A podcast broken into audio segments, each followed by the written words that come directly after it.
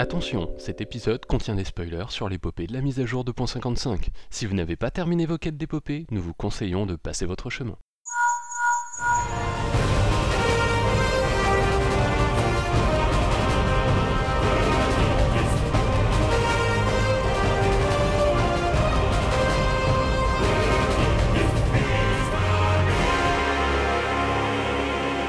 Salut à tous, ici Lyra, on se retrouve pour la suite du premier épisode où je suis toujours en compagnie de Vivek, Flo et Simild. Au programme, un bilan de Erin Reborn, nos attentes pour l'avenir, mais on commence tout de suite avec une rumeur concernant la mort de Nanamo.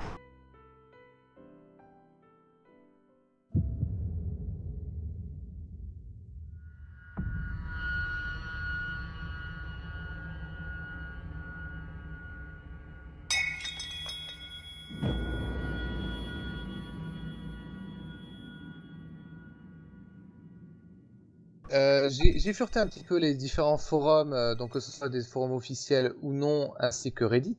D'ailleurs, c'est bien sur Reddit qu'il y a le plus d'informations et le plus de spéculations possibles et imaginables. Euh, et celle qui nous intéresse maintenant, c'est la mort de la sultane. il s'avère en fait que D'après euh, différentes sources, différentes spéculations, la sultane ne serait pas morte. Tout simplement que ce serait en fait un complot de sa part euh, de se faire porter en fait euh, entre guillemets morte pour un petit peu casser le sultanat tout en puissant s'échapper s'échapper par la petite porte. Euh, on peut voir un petit peu que lorsqu'elle s'adresse à nous pour la première fois, donc rien qu'à nous, sans, personne autour, euh, elle nous dit de prendre soin de, de Robin, de l'aider, etc. Chose qu'elle n'a jamais fait jusqu'à présent. Elle aurait très bien pu le faire avec euh, Pipine, son bras droit, enfin son bras droit également, le second de, l'ordre d'Ulta. Euh, mais elle ne l'a pas fait. Elle nous l'a dit clairement à nous et elle s'est donné la mort, sciemment ou non. Euh, est-ce déjà la vraie mort On ne sait pas. Mais elle, s'est, euh, elle est tombée raide euh, devant nous, alors que visiblement, nous, étant euh, héros de la lumière, ça, tout ça, on est plus ou moins intouchable. On est assez, assez connu, on n'est absolument pas contre Nanamo, on est contre personne des, trois ordres. Donc on est facilement disculpable. C'est ce qui s'arrive après. Et du coup, les rumeurs pousse un petit peu dans ce sens en disant ben, elle a très bien joué son coup et, euh, et elle s'est échappée en même temps que, les, que, que la troupe d'Ishgard qui était euh, à demeure à Ulda. Euh, et c'était vraiment un complot et bien préparé. Voilà. Moi je trouverais ça dommage. Parce que, comme je disais, moi j'aime bien quand il y a des personnages qui meurent. C'était plein d'émotions, quoi. Quand tu vois, quand tu vois Nanamo mourir, quand tu vois Roban qui du coup euh, part dans une rage folle en apprenant la mort de Nanamo. C'était vraiment un moment que, j'ai trouvé vraiment très très fort et euh, je me suis senti touché par ça et euh, je sais pas si tu avais Evansword qui arrivait et qui faisait en, fait Nanamo elle est toujours vivante, c'était une blague. J'aurais un peu l'impression que tu vois Yoshida il est arrivé puis il s'est servi de mes sentiments comme un paillasson quoi. c'est un peu l'impression que ça me filerait.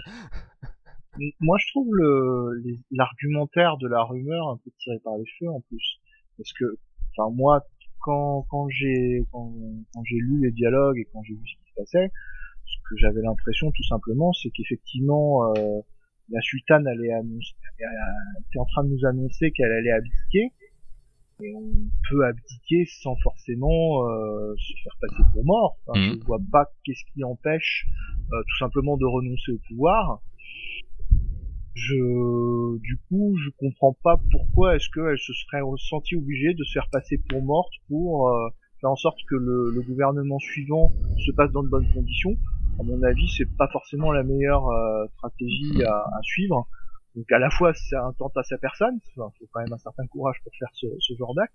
Et en plus, elle me semblait pas vraiment au pied du mur pour euh, établir un changement de gouvernement mon avis, en se positionnant et en disant tout simplement j'abdique et euh, voilà, je souhaite que le, le, pouvoir soit géré différemment à Ulda euh, désormais.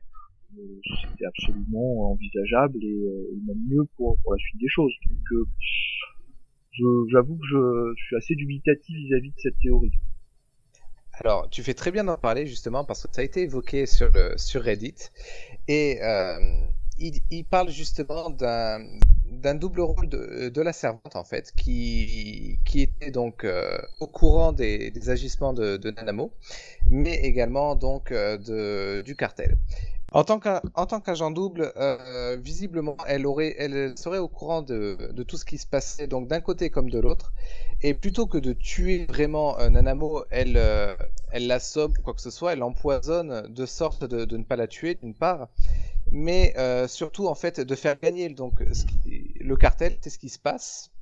Mais principalement ensuite qu'elle puisse revenir un petit peu en tant que championne, en tant que revenante, pour pouvoir faire la démocratie qu'elle cherche tant parce que, euh, parce que soit, soit elle mourait clairement euh, parce que le cartel en voulait à sa tête et ne voulait absolument pas tout ce qui était démocratie, etc.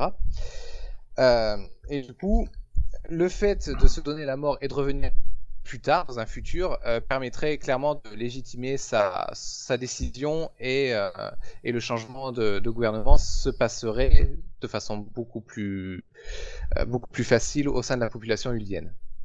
Voilà ce qui, ce qui clôture un petit peu la, les rumeurs édites euh, sur ça. Je, je suis pas non plus très d'accord parce que euh, tout au long de l'épopée, au cours des différents patchs, on a eu on a eu affaire à plusieurs scènes où euh, Nanamo était toute seule et on la voyait avoir euh, pas des remords mais enfin être euh, en tout cas pas avoir une attitude du tout euh, complotiste. Elle était toute seule dans la pièce donc il n'y avait pas de raison qu'elle joue un rôle ou qu'elle fasse semblant auprès de quelqu'un. Et euh, c'était quelqu'un qui semblait vouloir le bien de son peuple. La sultane étant très appréciée de la communauté mine de rien elle a fait de voir mourir ça, ça en dérange beaucoup plus d'un. Donc, donc du coup, on s'imagine un petit peu tout ce qu'on veut pour, pour faire en sorte de la revoir venir dans le futur. Et c'est ce qui, c'est ce qui pousse vraiment toutes les spéculations euh, sur, euh, sur les différents sociaux, euh, médias sociaux. Allez, du coup, on va passer à notre deuxième partie où on va revenir sur tout ce qu'a été Orim Reborn pendant plus d'un an et demi. Donc, tout le contenu que ça a pu apporter, tout, tout ce qu'on a vécu, toute l'expérience qu'a été Urim Reborn. Alfino, ne me dis pas que tu es satisfait de ce qui a été dit le futur ne se construit pas sur les ruines du passé. Pour que notre monde puisse guérir, nous devons tourner la page du fléau. Alors du coup, euh, Reborn est sorti euh, le 27 août 2013. Euh, on connaît euh, ici, on connaît tous l'histoire. Je pense que tous ceux qui nous écoutent la, connaissent aussi. FF14 qui en, en 1.0 sort et fait un flop, mais complet, le jeu est fustigé par tout le monde, et Square Enix décide de tout remanier, de, tout remettre à plat. Donc tu as Naoki Yoshida qui arrive comme une sorte de Jésus des temps modernes et qui euh, dit bon bah on va remettre les choses à plat, je vais tout détruire. Donc euh, il n'est pas à ma morte et c'est là qu'arrive euh, FF, FF14 Erin Reborn avec quelques promesses qu'avait fait à l'origine FF14 1.0, entre autres une version PS3 que on a attendu un sacré paquet de temps quand même Qu'est-ce qu'a apporté Rim Reborn? Qu'est-ce que vous retirez de Rim Reborn? Euh, Avec quelle impression euh, vous partez de l'avant vers Evansward Je pense que Flo, ton avis peut être intéressant parce que Rim Reborn c'était ton premier MMO si je me trompe pas. Tout à fait. Il faut savoir que je suis un gros noob et que j'ai jamais fait de MMO avant. Donc moi j'ai été vraiment euh, attiré par, la licence FF, hein, clairement c'est ça qui m'a mis dedans. Euh, à noter que donc moi j'avais j'avais joué à la V1, j'avais fait, le, j'avais fait la bêta, j'avais commencé le jeu, et, euh, et pour le coup, euh, c'était un jeu qui était, euh, notamment pour les débutants, euh, extrêmement austère, euh, pas du tout intuitif et très difficile d'accès. Il y avait juste aucune indication, très peu de choses, il n'y avait pas du tout de, de, de, de guide. Euh, il n'y avait pas de tutoriel, il n'y avait rien du tout, il fallait vraiment se débrouiller, et même, euh, j'en suis rendu compte un peu par la suite, euh, en réalité il n'y avait pas énormément de contenu sur le, tout début du jeu, euh, il y avait principalement faire des mandats, un petit bout de, de quête d'histoire qui n'était pas fondamentalement très réussi, et quasiment rien derrière. des latences abominables, beaucoup de beaucoup, beaucoup de défauts effectivement l'équipe dirigeante a été euh, limogée et euh, remplacée par Yoshida qui petit à petit a rendu du jeu de plus en plus agréable. Alors moi j'ai arrêté assez rapidement mais des gens qui ont fait la V1 euh, loue les tous les ajouts et les modifications qui ont été faites. Et il y, en a, pour dire que la, la V1 sur la fin était peut-être meilleure que la, la V2 par la suite. C'est pas le cas, mais bon, il y, toujours des gens qui, sont, des avis un peu spéciaux. Et donc pour le coup, euh, voilà, je suis survenu sur le jeu euh, au moment de la, bêta de la, de la V2, euh, et euh, bah, quand on est arrivé sur le jeu, bah, tout avait changé. C'était juste le jour et la nuit. effectivement, il était beaucoup plus facile d'accès tout était plus, plus expliqué. Et de toute façon, une volonté dans ce jeu, euh, ça je pense que c'est la volonté euh, vraiment de, Yoshida euh, et peut-être de Square Enix derrière, de rendre le jeu très accessible à tout le monde. C'est-à-dire que pour les gens qui n'ont jamais fait de MMO avant, c'est vraiment un, excellent MMO lequel je pense tout est expliqué, tout est là pour faciliter euh, l'accès au jeu. Moi, c'est vraiment ce que je retiens dans, dans ce jeu, c'est euh, vous n'avez pas besoin d'avoir euh, fait 30 mémos avant, il n'y a pas de problème, euh, jetez-vous dedans et tout, tout, se passera bien. Euh, tout est là pour, pour, faciliter. Alors je comprends que ça puisse un peu décevoir certains joueurs qui sont qui sont vraiment des, des gros amateurs de, de MMORPG et qui, à qui il faut plus de, de, résistance et de challenge, mais pour le coup, je pense pas que FF14 en soit dénué, vu que quand on avance loin dans le jeu, on peut se retrouver confronté à des défis extrêmement ardus et qui nécessite euh, une très bonne préparation, une très bonne connaissance de sa classe, une, euh, une euh, coordination quasi parfaite de l'équipe. Donc je pense que c'est vraiment un, jeu qui a très bien réussi le grand écran, l'accueil des nouveaux joueurs et de quoi satisfaire à mon avis les, les de, de PVE pour les plus expérimentés. Donc moi c'est un peu le, ce que je retiens principalement de, de ce jeu au-delà de son aspect euh, technique qui est très réussi, euh, le graphisme, la musique, l'univers, euh, tout ça est très très bien réussi, complètement dans la droite ligne des FF.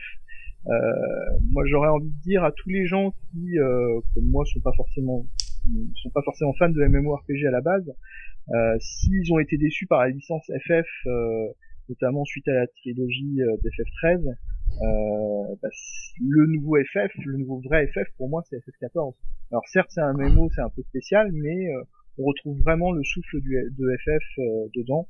Et je pense que il faut vraiment s'y essayer pour, pour s'en rendre compte.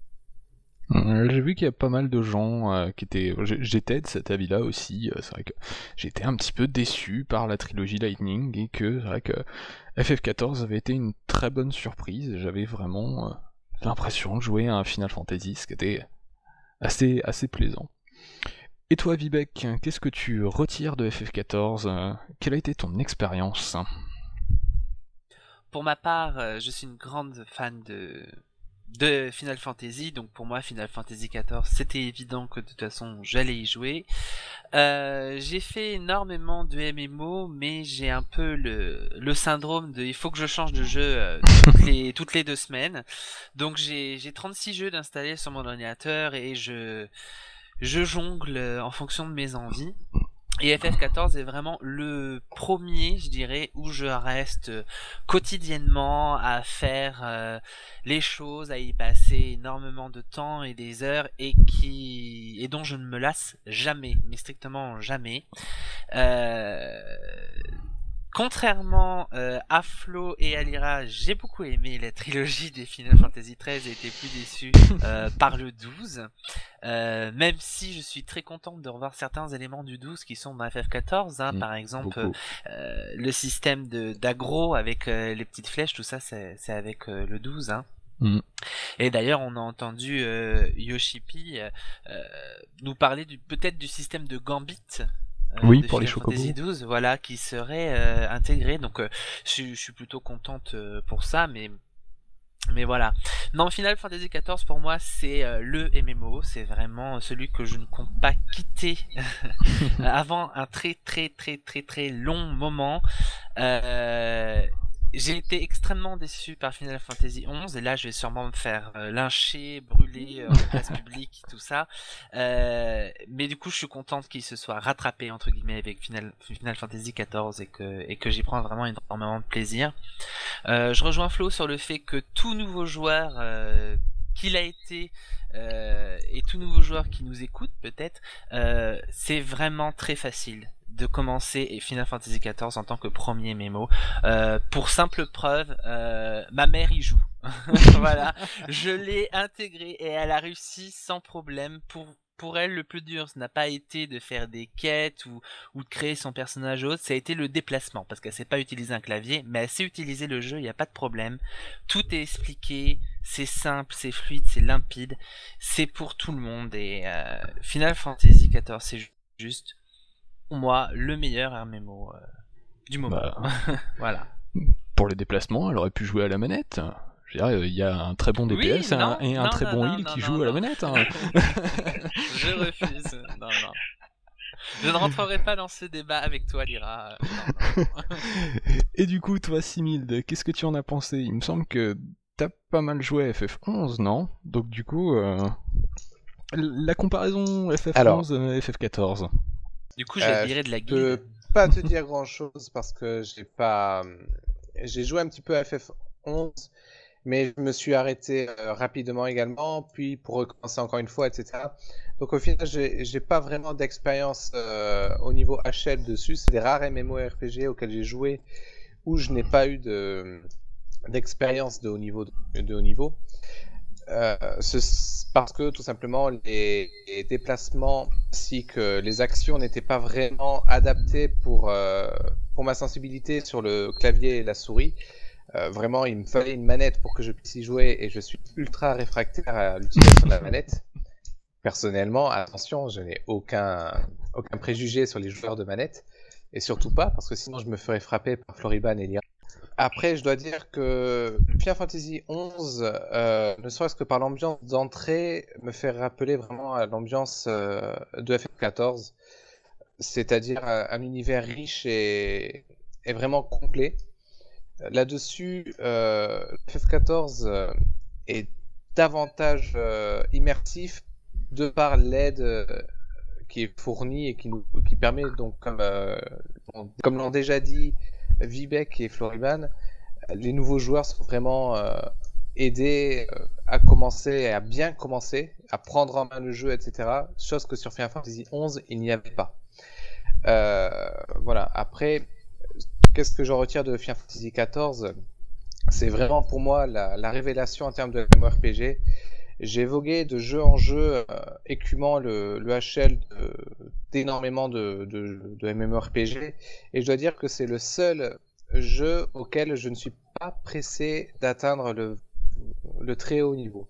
Tout simplement parce qu'il y a beaucoup de choses à faire et que c'est très intéressant de travailler le, haut niveau et de, prendre vraiment plaisir à, à avancer euh, tranquillement.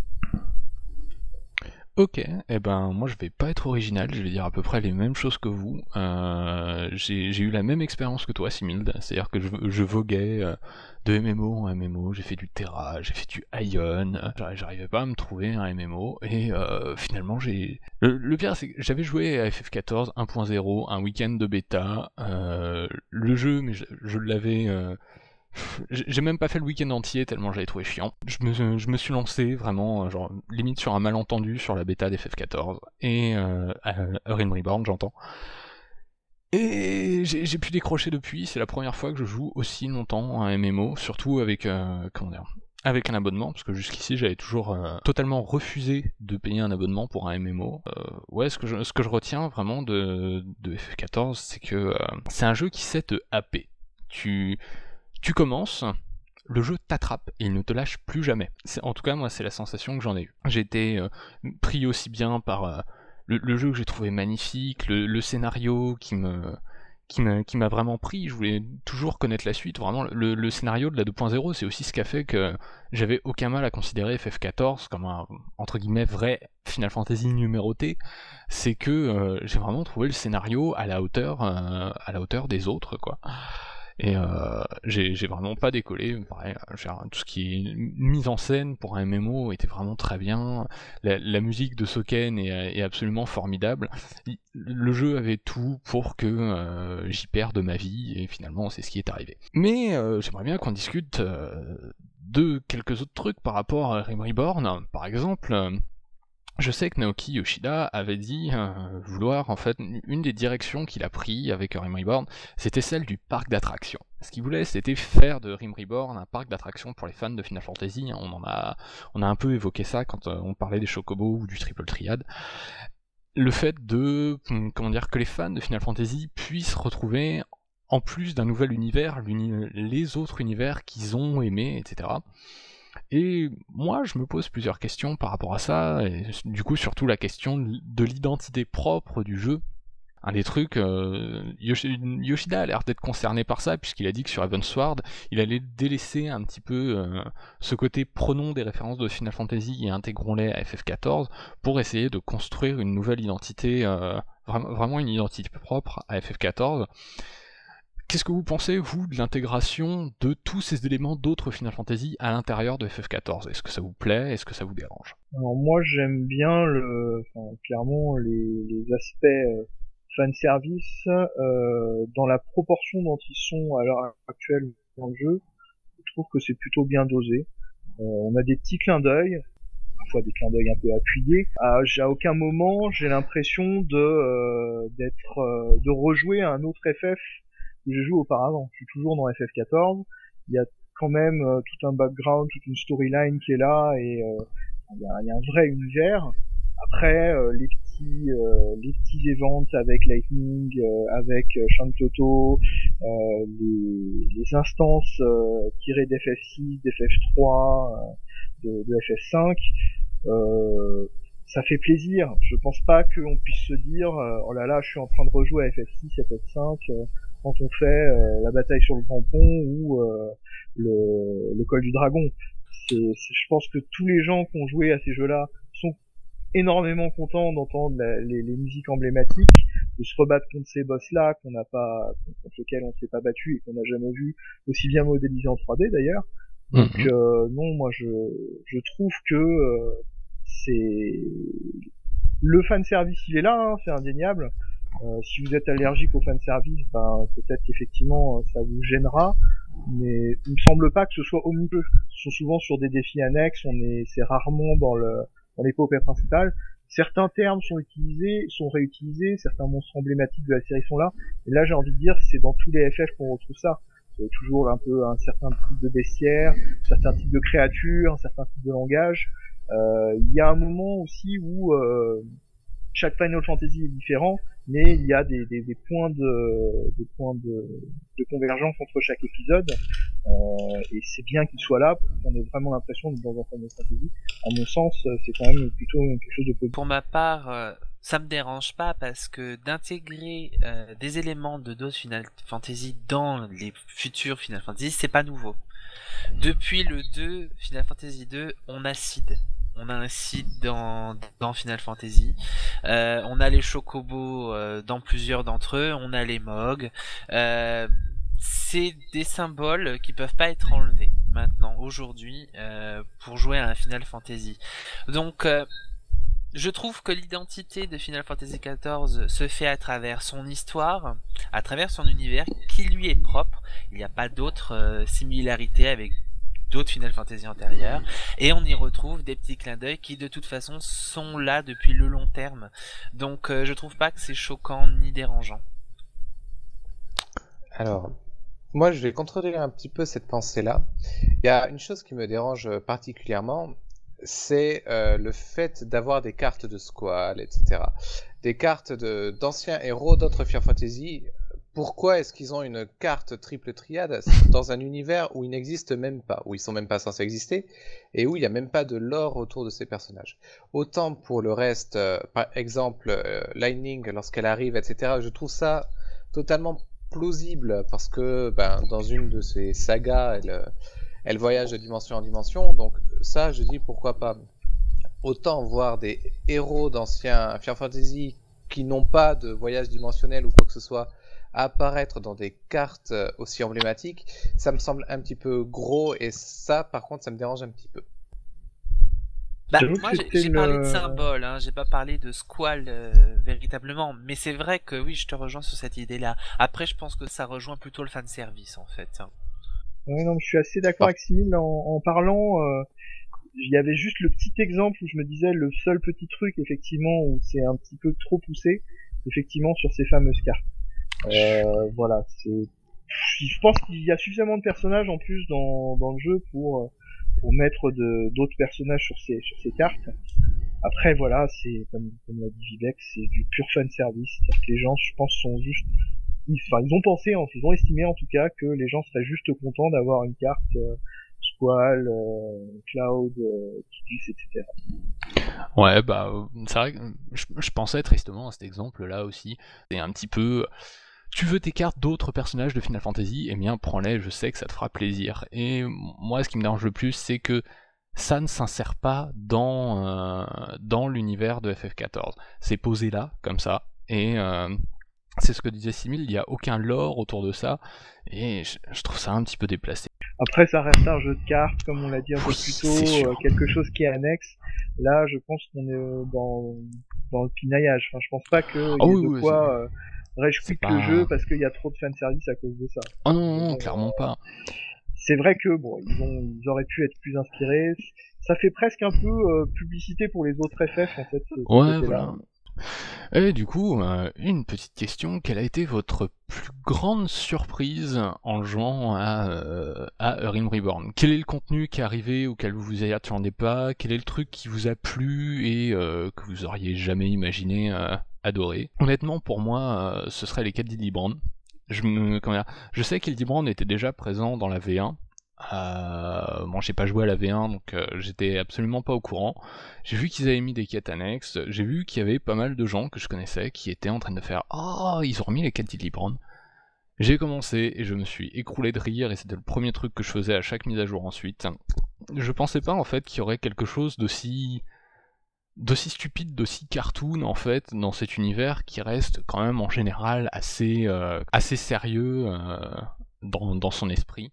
Euh, qui, a, a même une, certaine dimension dramatique et tu, as cette série de quêtes complètement stupides qui s'insère, euh, qui, en plus s'insère très bien dans l'univers. Euh, J'imaginais pas trouver ça dans, dans FF14 et ça a sûrement été la meilleure surprise que j'ai pu avoir euh, en jouant à ce jeu. Moi, je te rejoins un peu. Enfin, c'est vraiment effectivement, le truc qui m'a sûrement le plus surpris dans le jeu. Euh, donc, euh, à la fois les, les quêtes délivrantes, mais euh, il y a d'autres quêtes aussi où il y a un petit peu des, des petits délires, des petits, des petits gags comme ça. Sinon, le jeu est assez sérieux, assez traditionnel d'une manière générale. Et puis, de temps en temps, euh, ça sort de nulle part. Vous avez un peu l'humour- absurde. Donc là où c'est vraiment le plus parlant, effectivement, c'est dans, dans Deliverance, cartoon, euh, débile. Enfin, c'est c'est très euh, un côté très japonais aussi. Oui. Enfin, c'est vraiment euh, complètement, c'est crétin quoi. Donc euh, si vous avez besoin d'humour raffiné, effectivement, peut-être que ça va pas vous faire rire. hein. Moi, j'ai connu des gens que ça vous ça intéressait pas du tout. Ah oui, j'en ai vu des comme ça. ouais. Mais euh, moi, je, moi, je trouve ça, je trouve ça génial parce que c'est complètement débile. Mais euh, on retrouve ça de temps en temps dans d'autres, euh, dans d'autres euh, occasions. Notamment, alors ça, c'est peut-être des quêtes que pas tant de gens que ça ont fait parce que ça demande quand même un petit peu de, de, boulot. C'est la quête finale des, des quêtes tribales. Euh, Mm. Quand vous avez fini les, les quêtes des, des cinq quêtes tribales, vous avez une, une suite de quêtes bonus et euh, c'est du pur bonheur. C'est pareil, il y a des, des moments complètement what the fuck, euh, c'est- très très drôle. Euh, moi j'ai beaucoup aimé, c'était c'est vraiment très très sympa. Euh, si vous avez le courage, euh, faites-les parce que c'est vraiment très très très très drôle. Et euh, aussi à un moment où on s'y attend pas forcément, c'est euh, dans les quêtes de l'arme relique. Euh, quand vous attendez, je vous atteignez, je crois, le, stade de la Zodiac, il y a un moment, vous, enfin, vous avez farmé pendant des heures et des heures pour faire, euh, pour récolter des lumières, des atmas, des trucs comme ça. Et là, vous avez les PNJ qui se mettent à vous troller, c'est-à-dire qu'ils disent, euh, bah, va nous chercher encore euh, 1000 items de, de, de ce type-là que vous avez farmé pendant des heures. Ou euh, là, bah, on va te faire un truc et puis c'est un pourcentage de réussite de euh, 0,67%. Je me rappelle plus exactement, mais il me semble que c'est à peu près de cet ordre-là. Euh, genre vous dit bah attends mais t'es en train de te moquer de moi ça fait des heures que je suis en train de faire ça et tu me trolls comme ça et euh, pour le coup bah c'était assez rigolo dans, de, de voir ça euh, en plein milieu de une quête assez sérieuse pour récupérer une, grosse arme donc voilà c'est vrai que l'humour euh, parfois frappe euh, au moment où on se prend pas dans ce jeu Et Vivek, toi, qu'est-ce qui t'a surpris dans FF14 Bah, je vous rejoins aussi. Hein. C'est vrai que le monde est à peu près euh, sérieux et euh, on est là pour tuer du boss, on est là pour euh, tuer, tuer, tuer. Ouais. Et puis Librand donne vraiment cette légèreté qui, qui, qui nous permet de décompresser en- entre deux entre deux primordiaux. Mais je suis en train de vous rechercher un, un dialogue que j'ai eu avec un NPC qui m'a beaucoup surprise aussi, Euh, parce que c'était une quête absolument sérieuse, hein, mais c'était un marin, donc il avait un vocabulaire un peu euh, un peu cru. Et j'essaye de vous retrouver ça parce que je, je m'y attendais absolument pas. Euh, je vous je vous tiens au courant. Ben, pendant ce temps-là, Similde, tu as le droit d'y aller. Oui, ben c'est pareil, euh, c'est pareil que vous, l'humour euh, qui intervient comme ça, euh, alors qu'on s'y attend pas vraiment. Euh, je, moi, je me, rappelle vraiment d'une quête euh, d'épopée où on arrive, euh, qu'on doit combattre Titan et, et il faut rencontrer quelqu'un qui l'a déjà vaincu, euh, qui le connaît très bien, etc. Outre le fait que ce soit un Rogadine bien maquillé, qui, qui prête un petit peu au ridicule et qui, qui Attends, nomme il a Titan des- Teuton. Il est, il est fringué Euh. avec des, des, des... Des trucs en peau de léopard. là. En peau, en peau de, de curl, oui, c'est Oui. ridicule. Il est génial. Un, un Il est en c'est c'est fantastique. exactement. Dès ces moments-là, en fait, à chaque fois, je, je savourais vraiment ces, ces instants, on va dire, euh, d'humour. Euh, parce que ça se prêtait bien, c'était un, un énergumène assez, assez loufoque qui, qui intervenait euh, le plus sérieusement du monde. Et, et puis nous, euh, mais c'est quoi ça? Non, c'est sérieux, ils sont sérieux là? C'est pas, pas des erreurs de traduction? Non, non, c'est Ah, vraiment un humour décalé. Le- Et ça fait vraiment du bien dans un, dans un univers qui parfois euh, est bien mature et bien, bien violent, comme on peut le voir, euh, du moins dans la, dans, dans la fin de, de l'épopée de la 2.5. Alors j'ai retrouvé Exactement, si vous voulez. C'était donc une quête d'épopée. Hein. Euh, Tataru à la rescousse. Je devais questionner le livreur agressif et il me répond Ah bordel de couilles de Sawagin. Je suis resté un peu choqué en me disant pardon? voilà. Pas du tout Alors- habitué à ce genre de dialogue. Qui, Hmm. euh, je suis resté choqué littéralement devant l'écran. Un, un petit mot quand même sur la traduction, je trouve que les, les traducteurs français se font plaisir. hein. Des fois, euh, Ah, il y a des, des fois il y a des, des, des blagues, il y a des références. Et parfois les, les titres d'aléa, il y a vraiment des références qui sont euh, qui sont assez drôles. Euh, comme Ah assez souvent dans le milieu dans le milieu de, de la traduction et du doublage, il y a des références notamment à la classe américaine ou ce, ce Ah genre oui. de choses. Enfin, bon, ça, ça commence à devenir classique, hein, mais euh, ça fait toujours rire de voir ces petits, ces Ah. petits clins d'œil. Et je trouve que le, le boulot de traduction est vraiment très bien fait parce que à la fois il y a une grosse euh, fidélité avec toute l'historique du DFF, c'est-à-dire qu'ils ils tiennent vraiment compte de comment est-ce que les choses ont été traduites euh, au cours des précédents épisodes. Euh, et euh, il y a un, beau- un beau travail d'adaptation qui fait que euh, lire le jeu en français euh, est très très agréable et euh, on est- enfin, la, la traduction est vraiment de bonne qualité en ce qui concerne l'écrit. Après pour le doublage, il y a peut-être plus à redire, mais euh, en ce qui concerne l'écrit, c'est vraiment très bien. Ah bah, je sais pas, moi, le doublage, j'ai toujours eu mes voix en japonais sur le jeu, donc euh, voilà. À chaque fois, je me dis, il faudrait que je fasse le changement, je ne le fais jamais. Ah, non, Je vais, surtout je vais que- bien finir par le faire. Il y, a- il y a un cast de doubleurs assez formidable en japonais, donc euh, voilà. Alors du coup, euh, on va euh, passer à la dernière partie, qui est l'avenir de FF14. En quelques mots, qu'est-ce que vous attendez euh, Quelle est votre plus grosse attente pour après Que ce soit pour euh, entre la 2.55 et Evansward, que ce soit pour Evansward et que ce soit euh, voire même après Evansward. Simil, est-ce que tu veux commencer? Pourquoi pas? Moi, j'ai qu'une seule attente dans Final Fantasy XIV, c'est vraiment l'apparition de la classe danseur. J'ai juste envie d'une classe danseur.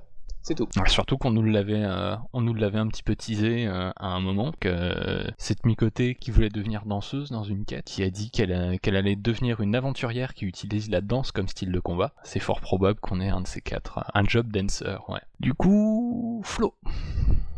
Alors moi, j'ai pas vraiment de d'attente particulière, c'est-à-dire que euh, comme le depuis qu'on joue au jeu, les patchs sont conséquents et fournis, euh, je fais confiance à l'équipe pour euh, renouveler le jeu, apporter de nouvelles choses. Euh, ce qui nous a été présenté euh, des Sword euh, paraît complètement enthousiasmant. Donc euh, voilà, je... et puis n'étant encore une fois n'étant pas un, un habitué des MMO, il n'y a pas vraiment de de features que je que je souhaiterais particulièrement voir implantées. Juste euh, qui continue le bon boulot et continue de s'améliorer et je serais ravi. Vivek Pour ma part, moi j'attends euh, l'astrologue à Evansward, hein, c'est euh, ma grosse attente.